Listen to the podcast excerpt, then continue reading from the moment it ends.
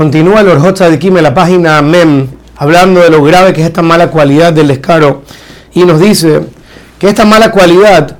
causa que las personas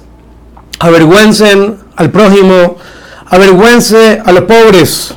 Porque todos sabemos que cuando una persona es modesta, es humilde, trata bien a las personas, habla suavecito, mientras que la persona que es descarada no le importa a nadie, pisotea al que sea.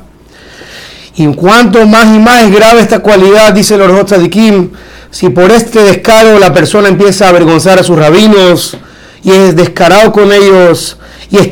cuando lo regañan y no quieren hacer caso, esta mala cualidad saca a la persona del mundo y hay que hacer todo lo posible para alejarla de nuestra alma.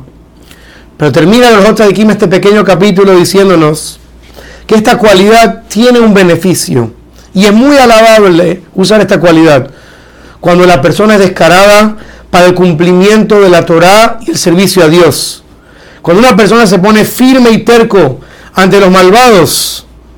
por ejemplo, como encontramos que como Mordejai Yehudi, que no se aposternaba delante de Amán, se mantuvo firme para no hacer idolatría, para hacer un statement de que él no se baja ante un rasha, en ese momento la persona usa esta cualidad de una manera positiva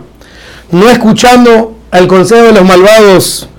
no reconocer sus mentiras ni sus abominaciones y no cepillar a los reshaim y la persona mantenerse firme con ese descaro, en ese momento la persona sabe usar esta cualidad para bien. Y al contrario, cuando la persona se empieza a burlar de él porque cumple con la Torah de la mitzvot y la persona es descarada y dice, Azkanamer, voy a ser descarado como leopardo para hacer la voluntad de mi creador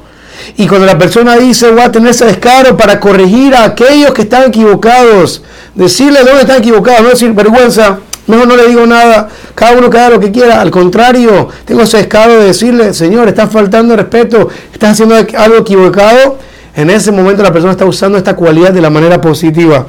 Pero como una cualidad muy delicada, termina los de Kim, que como puede tener muchas cosas negativas, hay que tener mucho control de esta cualidad. Y es muy difícil escaparse de ella. Por lo tanto, la persona tiene que ser inteligente y saber solo usarla para beneficiarse, para servir a Dios, para lo que es correcto. Y todo lo que es para el lado negativo, la persona tiene que hacer lo posible para alejarse de esta mala cualidad.